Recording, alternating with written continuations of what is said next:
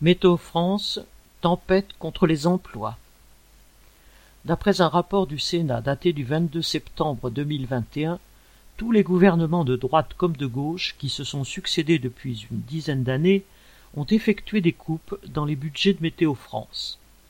En dix ans, la subvention annuelle de l'État à Météo France a baissé de 20%, soit 37 millions d'euros.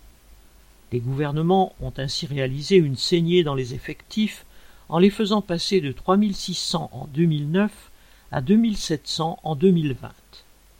Ils ont en outre fermé deux tiers de ces implantations territoriales.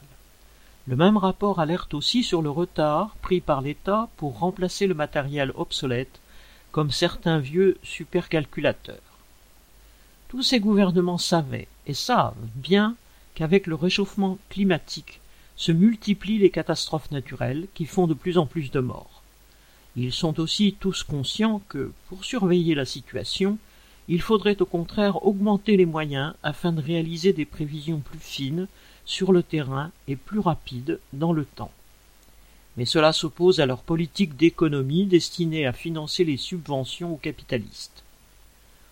Après moi le déluge, entre guillemets, telle est leur politique en termes de prévision. Arnaud Louvet